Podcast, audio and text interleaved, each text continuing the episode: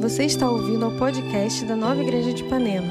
Esperamos que essa mensagem alcance o seu coração com a graça de Jesus e fortaleça a sua fé. Obrigado pela sua presença aqui. Espero que vocês estejam bem nesse dia, nesse tempo mais friozinho, né? Já pode ficar com saudade do calor? Ainda não.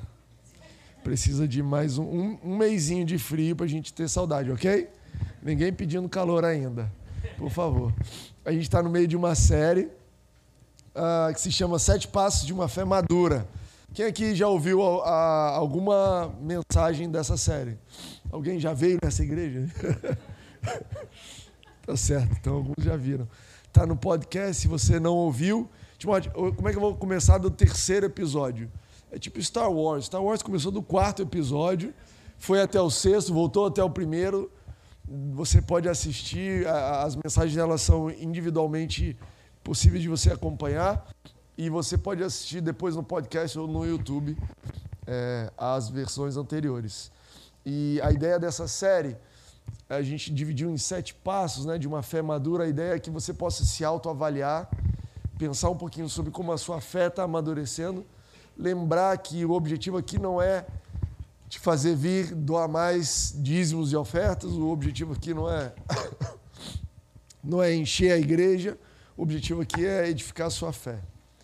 O objetivo que você frequenta essa igreja, o objetivo que eu estou aqui, o objetivo que tantos voluntários se envolvem, é para que a sua fé possa amadurecer, a sua fé, fé, possa avançar. Hoje a gente vai falar um pouquinho, hoje é dia de Pentecostes, não sei se você sabe, 50 dias depois que da Páscoa, e estudando né, para essa mensagem eu me dei conta de que a, a igreja que Jesus deixou plantada na terra eram mais ou menos 120 pessoas, como vocês, é mais ou menos o que cabe aqui, um pouquinho mais. Ah, e aquelas 120 pessoas maduras na fé, debaixo da influência do Espírito Santo, ah, hoje se transformaram em bilhões de pessoas, não é milhões, é bilhões de pessoas. A gente, milhares de anos, já fazem dois mil anos depois, continua rolando, continua acontecendo. Quer dizer, o resultado é, o resultado de uma fé madura dura por tempos e eras e lugares e continentes e o que Deus tem para você não é que algo efêmero que vai acabar amanhã, não é te resolver o problema de hoje. A gente, todo mundo tem problema hoje, a gente quer resolver o de hoje, mas Deus quer te dar uma vida vitoriosa a longo prazo. Amém? Para que você possa resolver o problema de hoje, do ano que vem, do outro ano. Deus não quer resolver o problema do teu casamento agora. Que depois, ano que vem, vai ter outro. Ele quer te dar um coração, um tipo de fé que é capaz de vencer os desafios da vida e, além de vencer o seu, ser exemplo para outras pessoas. Deus quer lidar com o teu casamento, com o teu trabalho, de forma a impactar as pessoas à sua volta. Amém, Amém para isso aí? Eu tenho um disclaimer aqui que é importante eu fazer todo o início dessa mensagem eu tenho falado é: se você decidir crescer, saiba que o diabo vai contra você. Se você decidir crescer, o diabo vai se incomodar. Não, olha, eu acho que o tipo de pessoa predileta do diabo é um crente que não quer crescer. É um cristão que está parado ali. Quando você se movimenta e você fala, eu vou amadurecer na fé, eu vou vencer essa batalha, eu quero tudo que Deus tem para mim, eu quero conquistar, eu quero receber aquilo que Jesus já conquistou para mim. Então o diabo começa a falar: opa, então a gente precisa. Agora você se movimentou contra mim. Mas a fé que nós temos em Cristo ela é suficiente para vencer todos os desafios, amém? amém? Você não andar com medo do diabo. Eu não sei quantos de vocês andam com medo do diabo. Eu, desde pequeno, eu já falei isso aqui. Quando a gente morava em Brasília, não sei porquê lá em Brasília tinha isso. Todo dia que a gente chegava em casa, depois do culto, ou a gente chegava em casa à noite, tinha uma macumba na porta da nossa casa. Sempre uma macumba. E aí meu pai sempre me chamava, vem aqui, vamos lá chutar a macumba. E a gente ia lá, repreendia em nome de Jesus, chutava vela, as coisas todas. Então eu cresci sem medo nenhum para essas coisas. Um zero medo, porque eu sabia que é maior o que está em mim do que está naquilo ali. Eu sabia que, ainda que o inferno se levante, Jesus já conquistou. Jesus é vencedor. E essa é, é e, e, essa esse falta de medo do inferno não tem que se basear numa tradição porque o seu pai fazia, que o seu pai não fazia. É com base numa fé, numa certeza do que Jesus fez por nós. Amém? Eu anotei aqui, essa é a vitória que vence o mundo, a nossa fé. Então, a gente já viu, passo número um, conheça a integridade da palavra de Deus, né? Ela tem que ter a primazia, tem que ter o primeiro lugar. Se a minha opinião discorda da Bíblia, eu vou ficar com o que a Bíblia diz. Eu preciso saber o que a Bíblia diz a respeito das coisas. Eu não vou ficar parado ouvindo dizer, ouvir dizer que a Bíblia diz que. Não, não, não. Eu quero ler. Eu quero me tornar um leitor. E, e uma das coisas que eu é, aprendi ao longo do tempo é mais vale você saber cinco versículos e colocar em prática do que você ler a Bíblia inteira e aquilo ali não ter nenhum efeito para você. Então não se preocupe em ler a Bíblia inteira, não se preocupe em saber tudo. Se, se, se foque em ler, entender, ouvir de Deus e colocar aquilo em prática. Depois você vai para o próximo. Timóteo, ainda estou aqui no Gênesis 1. Fica em Gênesis 1. Dez anos, não tem problema avança, tem, tem coisas de Deus para você ali. Não, não trate aquilo como um livro que você da escola que você precisa terminar para receber nota 10. Não é isso. Mas eu quero te encorajar a pegar aquilo que Deus tem falado e colocar em prática. Número dois que a gente falou é conheça a realidade da sua redenção em Cristo. Você não está mais sob a autoridade do mal, você se, foi transportado para a autoridade de Jesus. Não ande por aí achando que o diabo pode mexer na sua vida. Não ande por aí achando que porque você errou, alguma coisa de ruim vai acontecer. Saiba que Jesus já conquistou o direito de te ter com Ele, e é Ele, debaixo da autoridade dele, que você está hoje. Amém? Gente, eu vou precisar de mais amém para esquentar aqui hoje. Tá bom? Você pode revezar. Você fala com a pessoa do lado, eu falo um, você fala outro. Se estiver cansado, vou precisar de um pouco de ajuda. Obrigado. Senti vocês bem é, com frio também. Passo número 3, conheça a realidade da nova criatura, você tem uma nova natureza, você nasceu de novo. Timóteo, eu sou um pecador. Não me fala isso, pelo amor de Deus. Assiste a série da semana passada, assiste lá o vídeo. Você nasceu de novo, você é uma nova natureza. Tem lá a história. Aê, obrigado, Glaucio. Isso. Tem a história do cachorro e a natureza do ser humano. Você não sabe, você tem que ler, é, assistir lá a série. Número quatro, a realidade da nossa.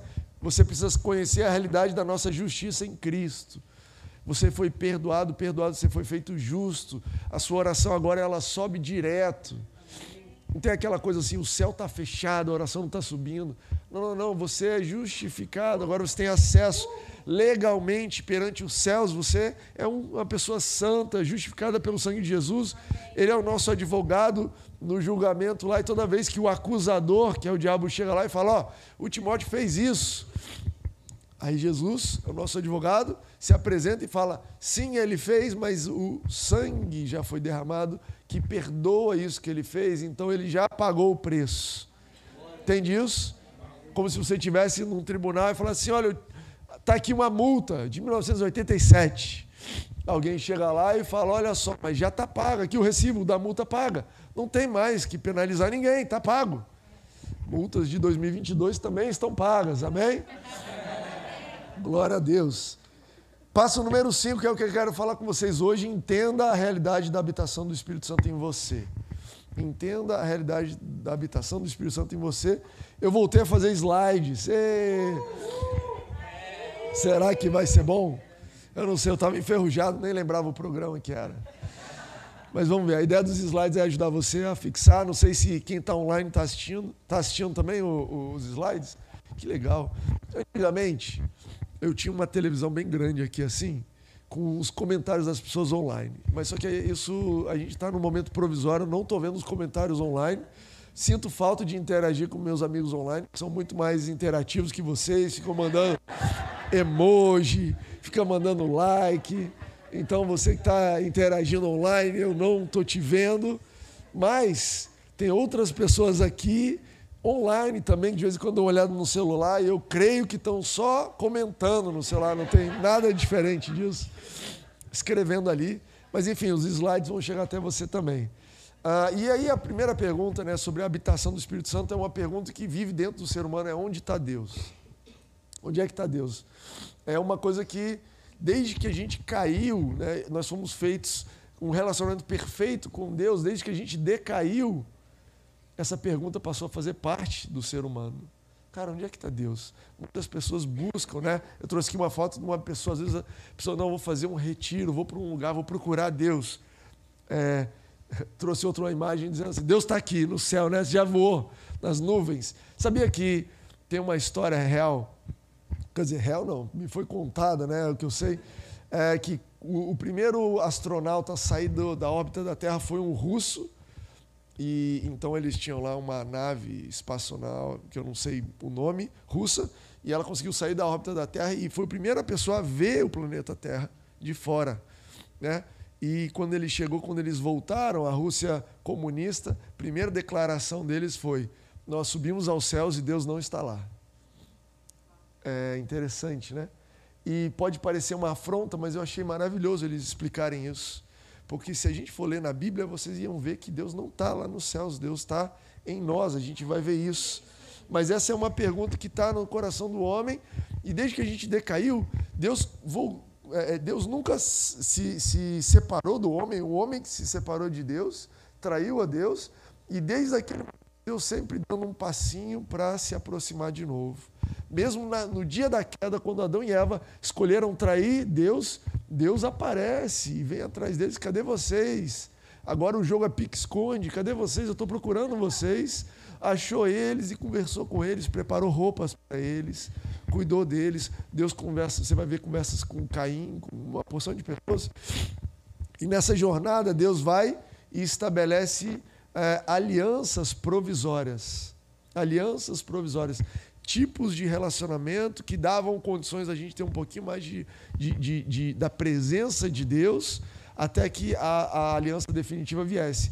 Uma, a última aliança provisória foi a aliança da lei, e nessa aliança da lei estabelecia que Deus morava numa arca, uma caixa quadrada, que essa caixa tinha que ficar dentro de uma sala chamada Santo dos Santos, só uma vez por ano podiam visitar Deus. Deus era um cara que vivia na solitária, só tinha uma visita por ano, e isso vivia dentro do templo, né? primeiro o tabernáculo, depois o templo, mão. E essa arca, super rústica desse jeito, onde essa arca ia, tinha vitória e tinha bênção.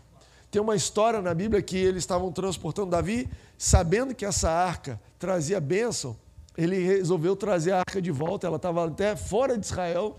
Aí você pode ler lá em 1 Samuel o contexto.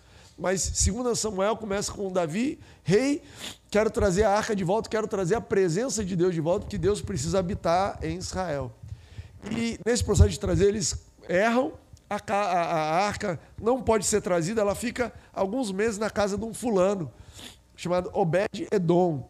É isso mesmo o nome dele?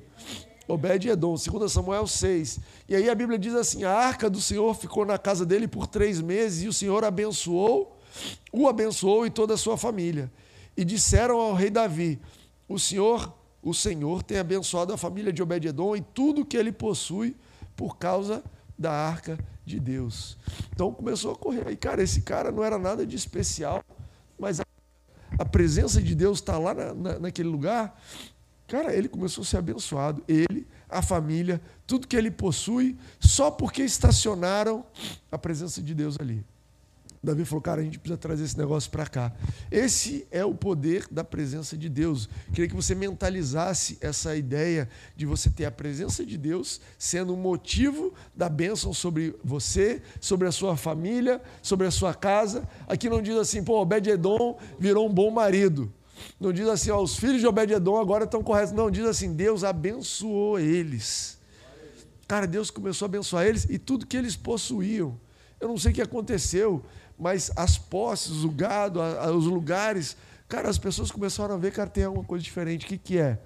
É a presença de Deus ali. Na nova aliança que Jesus inaugurou, e agora não é mais provisória, ela é definitiva, a gente tem acesso a Deus.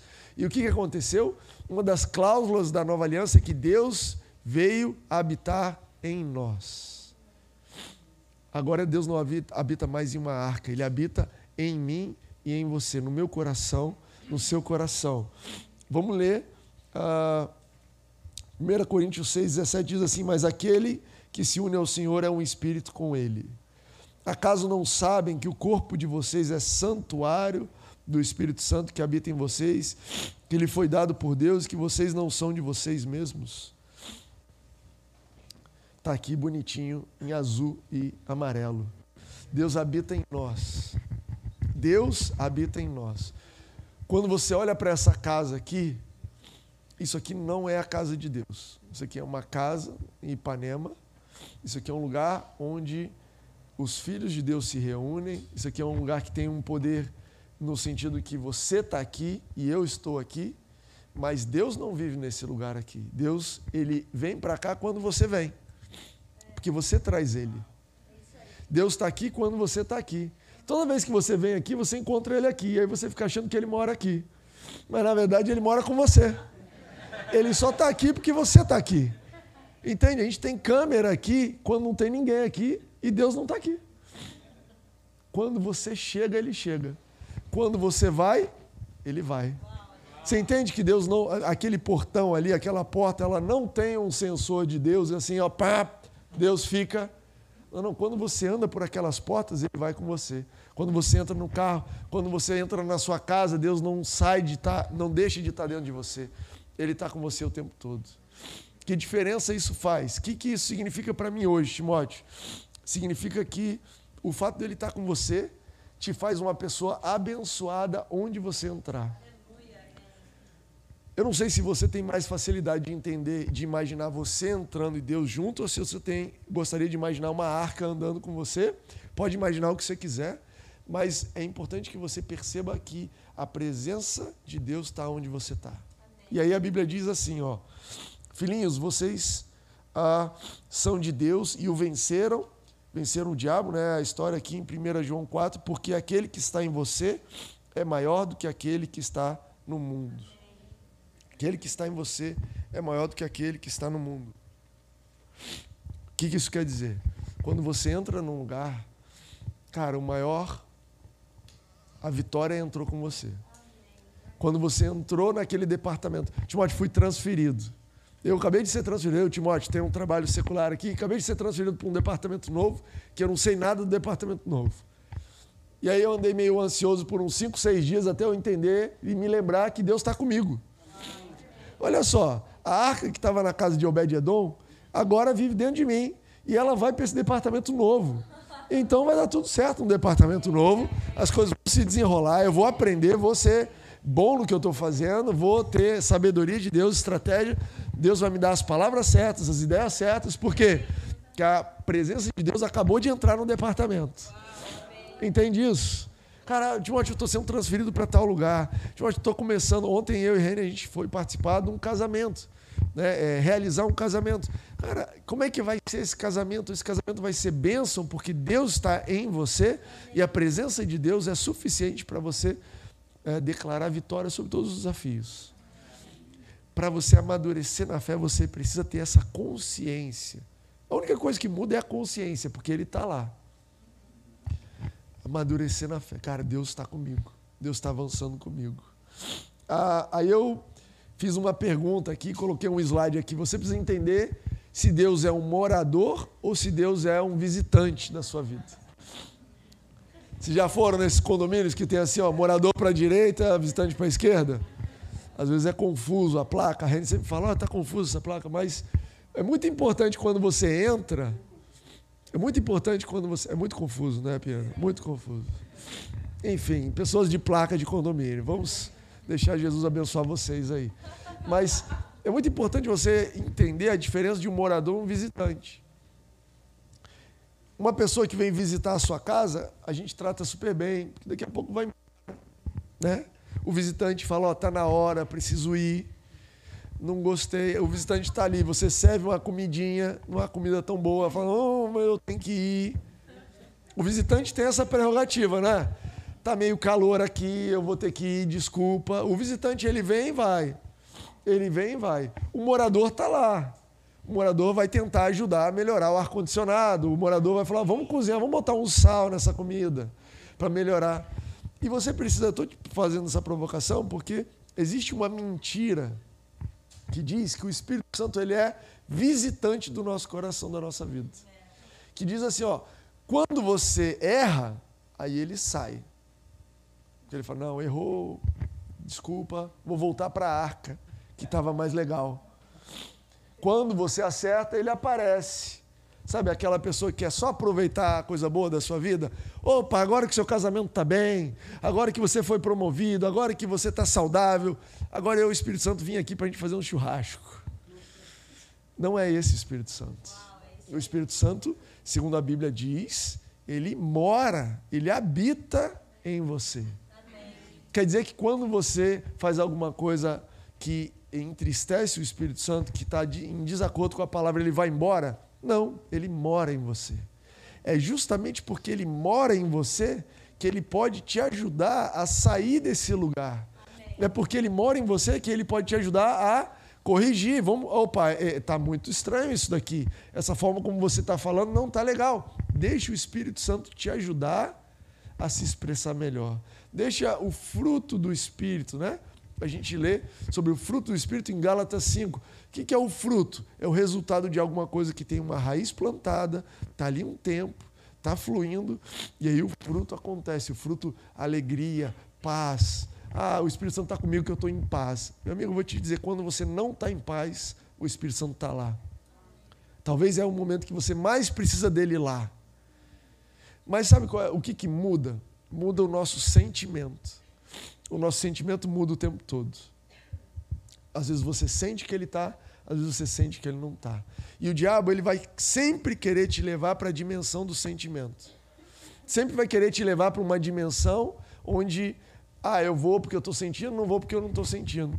E eu anotei aqui, ó, o sentimento sobre a presença dele muda o tempo todo. Porém, não vivemos com base em sentimento, mas alicerçados na palavra de Deus. Um cristão maduro na fé, ele respeita os sentimentos, mas ele não vive de acordo com os sentimentos. Hoje estou com vontade de ir à igreja, é, é, congregar e adorar a Deus com os meus irmãos. Vou feliz.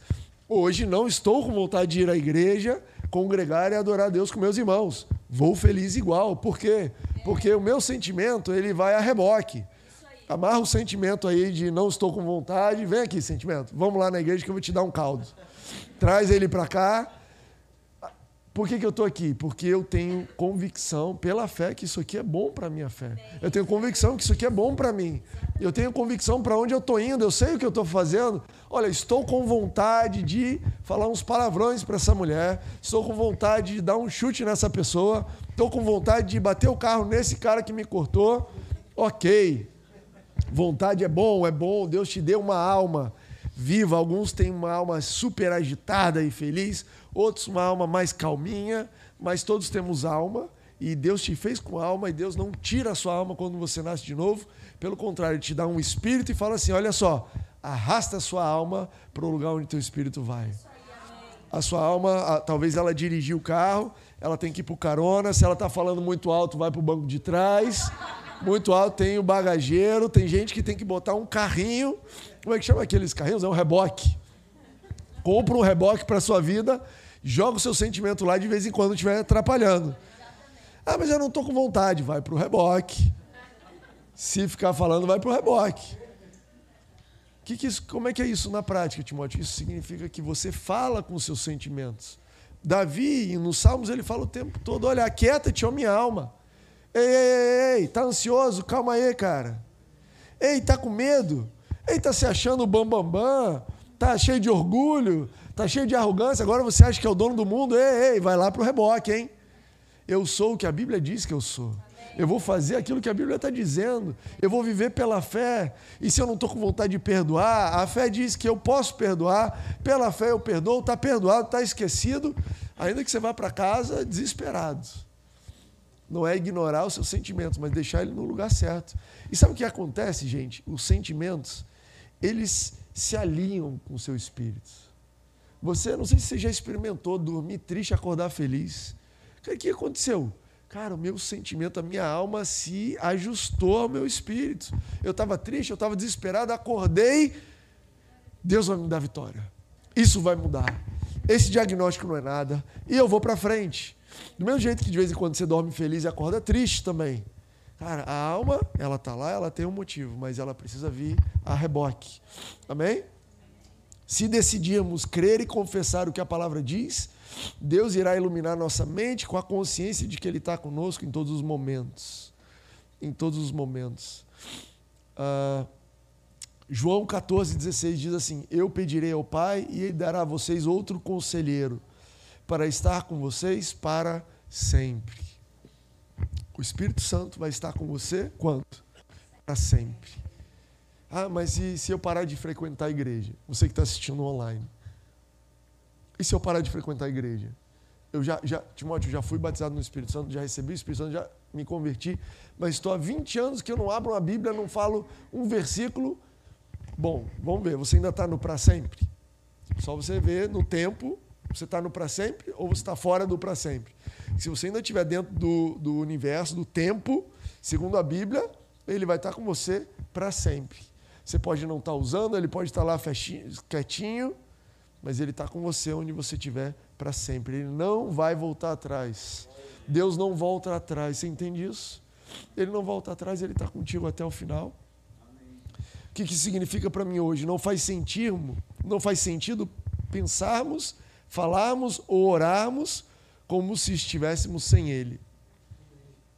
Sabe quando você para e pensa, ou ora, ou fala, ah, mas eu sou tão fraco, eu não dou conta. Ah, mas eu, eu, eu, eu, não, eu não vou conseguir. Deus, por favor, vem me ajudar nessa situação. Olha que oração de incredulidade, infelizmente. Peraí, Timóteo, eu disse para você que o Espírito Santo ia estar com você para sempre. Eu disse para você que eu habito com você. Como é que você está orando? Jesus, por favor, vem aqui. Jesus, eu queria com você só. Já viu? A gente canta às vezes essa incredulidade. Pai, apenas um toque. Como assim apenas um toque, camarada? Eu moro em você. Eu toco você inteiro, o dia inteiro. Eu estou com você no, é, no, na ponta do seu cabelo até a unha do seu pé. Eu estou com você. Que, que, oração é essa? Jesus, vem aqui comigo só cinco minutos. Você está louco? Não, mas eu não vou conseguir. Mas se Jesus for comigo, eu consigo. Como assim, se Jesus for com você? Eu moro com você ou não moro? Eu estou em você ou não estou? A gente está junto? É, é, a gente está junto para sempre ou não está junto para sempre? É claro que eu vou com você. É claro que eu estou nessa roubada com você. É claro, eu, você me meteu nessa roubada, mas eu estou com você aqui. Eu te falei para você não correr demais. Correu demais, bateu o carro. Agora está aqui no canto da, da estrada orando, por favor, Jesus, vem comigo, me ajuda. Eu estou aqui. Eu estou aqui. Eu estou aqui. A gente precisa ter esse tipo de né, atitude, de convicção, amadurecer na fé em relação às nossas orações nesse sentido. Uh, amém para isso aí? Amém. Anotei aqui, troque o seu não, eu não consigo por eu posso, porque maior é aquele que está em mim. Quer trocar isso? Troca o seu, eu não consigo por eu posso, porque maior é que está em mim. Ah, mas eu não consigo mais aguentar essa pessoa. Eu não quero aguentar essa pessoa. Porque eu posso, porque maior é que está em mim do que o que está nesse mundo. Eu posso porque ele habita em mim. Ah, mas eu não consigo abandonar essa prática, eu não consigo deixar de usar isso, eu não consigo. Eu consigo porque maior é o que está em mim. Porque ele habita em mim, eu posso. Olha a diferença de mentalidade, olha a diferença de, de confissão de fé. Não é só pensar isso, é confessar. Cara, vai dar tudo certo porque ele está em mim. Você entende como isso é, é, é, é um, é uma ruptura a um tipo de fé que vai te prender lá atrás. Cara, você pode viver 30 anos na igreja orando para Deus vir. Deus vai na minha casa. Deus, por favor, chega na minha casa. E sabe o que Deus vai fazer? Ele não vai te responder. Porque está na Bíblia. Porque está escrito. Ele não vai dizer nada. Jesus, por favor, me responde que dia que você vai lá em casa. Silêncio para essa oração. Está respondido você não quer crer, você não quer concordar, ele não vai entrar no bate-boca com você. Mas está dito e só cabe a nós crermos. Crermos. Abraçar isso daí. Agora, é importante, e eu quero falar, e a gente vai estar tá finalizando com esse ponto, a gente vai ter um tempo de oração aqui hoje especial. Uh, é importante você entender que tudo que eu falei aqui dizia a respeito sobre o Espírito Santo em nós. Presta atenção para esse termo. O Espírito Santo em nós. No momento que você crê, recebe Jesus, ele passa a habitar dentro de você e ele agora está ali te ajudando a mudar. Mas Deus tinha algo ainda superior a nosso respeito, que diz respeito ao dia de hoje. Hoje é o dia de Pentecostes, como eu disse para vocês, que marca o dia quando o Espírito Santo foi enviado sobre nós. Timóteo, qual a diferença do Espírito Santo em nós e o Espírito Santo sobre nós? O Espírito Santo em nós, ele vem como resultado da nossa fé e do nosso novo nascimento, passa a habitar em nós, e o resultado são os, é, é o fruto do Espírito. Né? Mudança de caráter, mudanças na sua vida. O Espírito Santo sobre nós, resultado do batismo no Espírito Santo, e ele vem com poder para você testemunhar. O Espírito Santo em nós muda a nossa vida. O Espírito Santo sobre nós é para nós alcançarmos outras pessoas para transbordarmos para outras pessoas. O Espírito Santo sobre nós não é fruto do Espírito, são dons do Espírito. A Bíblia ensina, a Bíblia, Paulo escreve para a igreja, ele diz assim: busquem os dons. Não fique só parado naquilo que mudou a sua vida. Busque os dons para você abençoar outras pessoas. São nove os, os dons do Espírito que a Bíblia conta também. Você pode depois buscar, é, mas fala sobre dons de palavra. Você já esteve com alguém que tinha o dom da palavra? Por exemplo, você chega para a pessoa, é, Jesus, por exemplo, quando ele estava ali com aquela mulher samaritana no poço de Jacó, ele vira para a mulher, a mulher fala: Olha, eu não tenho marido. E ele vira para ela e fala: Olha, você tinha é, quatro maridos, eu acho, ou cinco maridos, e esse que você está agora nem é seu marido ele deu uma palavra de conhecimento. Para que, que aquilo ajudou ela? Para ela saber que Deus conhecia a situação dela e ainda estava com ela. Eu estou com você e tudo que eu estou te dizendo não é porque eu não te conheço, eu te conheço. Mas são palavras, às vezes você está uh, ah, de uma direção, às vezes você está com alguém e, e o Espírito Santo manda alguém. Olha, é isso. Falar isso é dom de Deus, isso é bênção. Você tem profecias e tudo mais. A gente não é guiado por profecias, mas existem profecias no nosso tempo e são importantes, isso fortalece a nossa fé. Existem dons de conhecimento, dons de falar, dons de milagres, curas. São dons. E o Espírito Santo quer derramar os dons sobre nós. O Espírito Santo quer que você tenha dons. O Espírito Santo deixou eu anotei aqui, né? Eu falei para vocês no começo. A igreja, ela começou, a igreja local que Jesus deixou, tinham 120 pessoas. 120 pessoas, 10 dias aguardando. Depois que Jesus subiu, ele falou: Olha, vai para Jerusalém e aguarde, vocês serão revestidos de poder do alto. A gente vai ler isso. Mas eram 120 pessoas maduros na fé. Pessoas que tinham traído Jesus, se arrependido. Pessoas que tinham deixado a fé voltado. Pessoas que conheciam, tinham sido limpos pela palavra, e aquelas 120 pessoas revestidas do Espírito Santo foram para frente. Lê comigo sobre essa história, Atos 1, 4, versículos 4 a 8. Certa ocasião, certa ocasião, enquanto comiam com eles, comia com eles, deu-lhes essa ordem. Jesus deu uma ordem para eles: Não saiam de Jerusalém, mas esperem pela promessa do meu Pai. A Bíblia fala sobre é, é, heróis da fé que viveram, mas não receberam a promessa. Essa é a promessa que eles não receberam e que nós recebemos.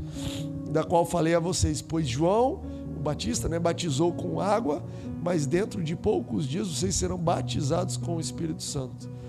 Então os que estavam reunidos lhe perguntaram: Senhor, é neste tempo que vais restaurar o reino de Israel? E ele respondeu: Não compete a vocês saber os tempos ou as datas que o Pai estabeleceu pela sua própria autoridade, mas receberão poder, receberão poder quando o Espírito Santo descer sobre vocês e serão minhas testemunhas em Jerusalém, Judéia e Samaria.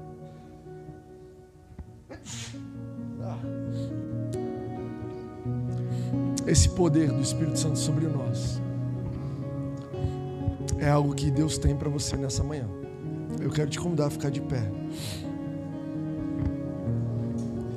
eu quero te dizer que nós, na nossa sociedade, a gente vive ocupado o tempo todo. Você vive ocupado, sábado, domingo ocupado, segunda, terça. Mas poucas coisas que você e eu fazemos vai durar mais do que 5 anos, 10 anos, 20 anos. Pode deixar aí, tranquilo. Isso aqui vive bem no chão.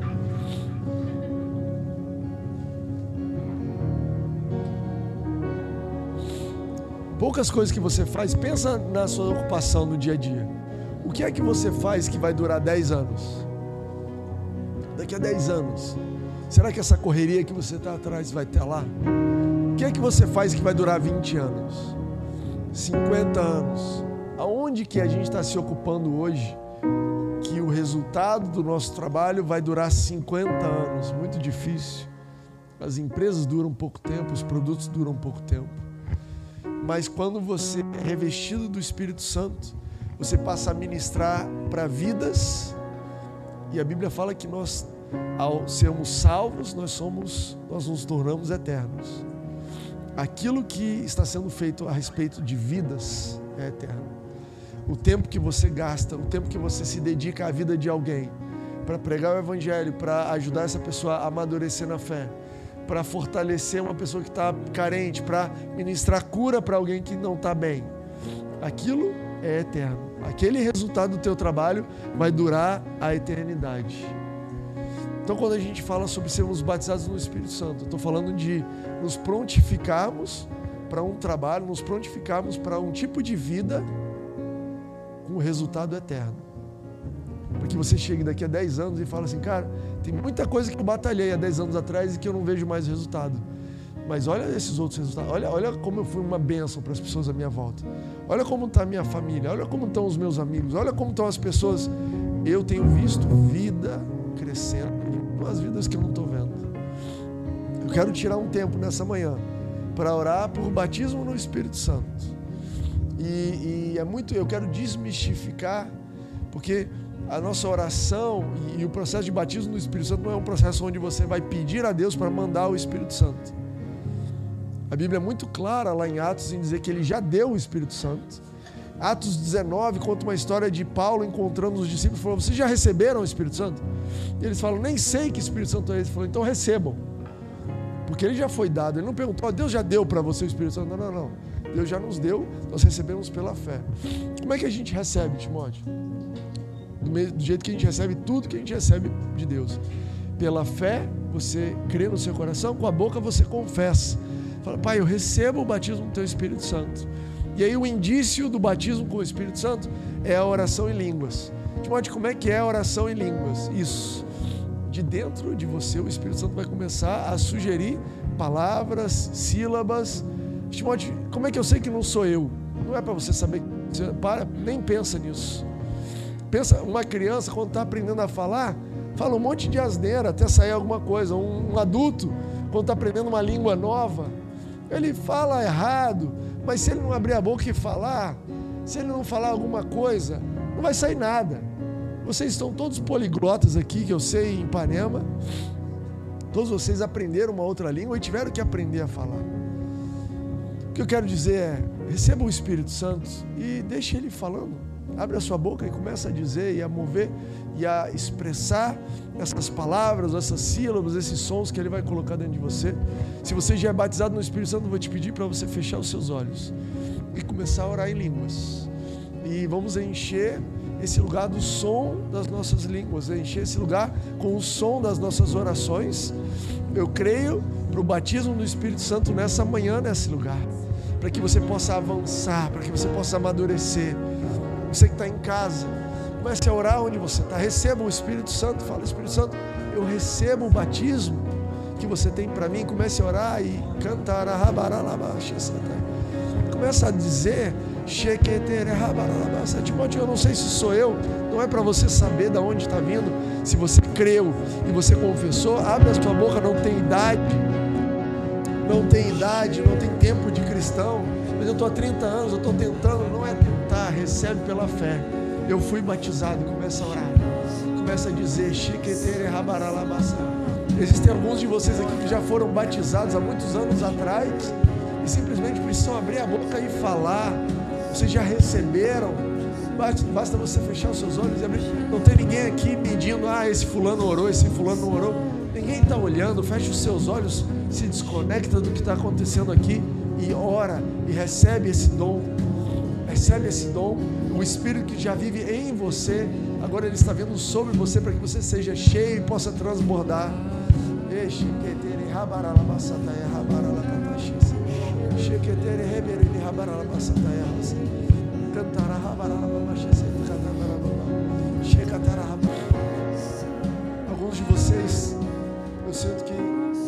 estavam buscando descanso e têm buscado descanso e entra final de semana e, e, sai final de semana e entra férias e sai férias e nunca chega nesse descanso. Eu quero te dizer que o que você precisa ser renovado por dentro. O que você precisa é o que o Espírito Santo tem para você, um renovo que vem de dentro, uma transformação que vem de dentro. Não algo novo, porque você não é nova criatura, não, mas uma nova dose de entendimento, de relacionamento com Deus. Receba esse alívio. Jesus disse isso: olha, você que está cansado, venha, eu vos aliviarei. Venha e eu vos aliviarei. Que vocês possam receber alívio nessa manhã. Como eu disse, isso não está restrito ao culto, não está restrito a esse lugar. O Espírito Santo, ele agora habita em você e ele vai contigo. Isso é para o teu domingo, isso é para a tua segunda. Eu quero declarar uma semana de alívio na sua vida, uma semana de descanso na sua vida, uma semana de uma nova profundidade, onde você vai mudar as palavras que você diz e as suas palavras agora vão ser: Eu posso, porque maior é o que está em mim. Eu consigo, porque maior é o que está em mim. Eu vou descansar nessa situação, porque Jesus está comigo. Eu, através um renovo do Espírito Santo, eu estou cheio, cheia do Espírito Santo. E é isso que me descansa. É isso que vai me dar alívio. Alguns de vocês vão dormir essa tarde como não dormem há muito tempo. Os músculos relaxados. Você vai descansar porque porque Ele está comigo, assim como a arca estava com Obed-Edom. Isso fez diferença na casa dele, na família dele, naquilo que ele possuía. A presença de Deus está comigo agora. E isso vai fazer a diferença. Amém? Tenham um bom domingo, sejam cheios do Espírito Santo para percorrer esse domingo, essa semana abençoada, uma semana de novas oportunidades, uma semana de novas ideias, como o Pinheiro falou, novas é, contratos, novos contatos, uma semana de novos relacionamentos, relacionamentos renovados, uma semana cheia de perdão, uma semana cheia de vigor. Receba isso, você recebe isso? Amém. É isso aí, amém. Estamos encerrados então. É isso aí.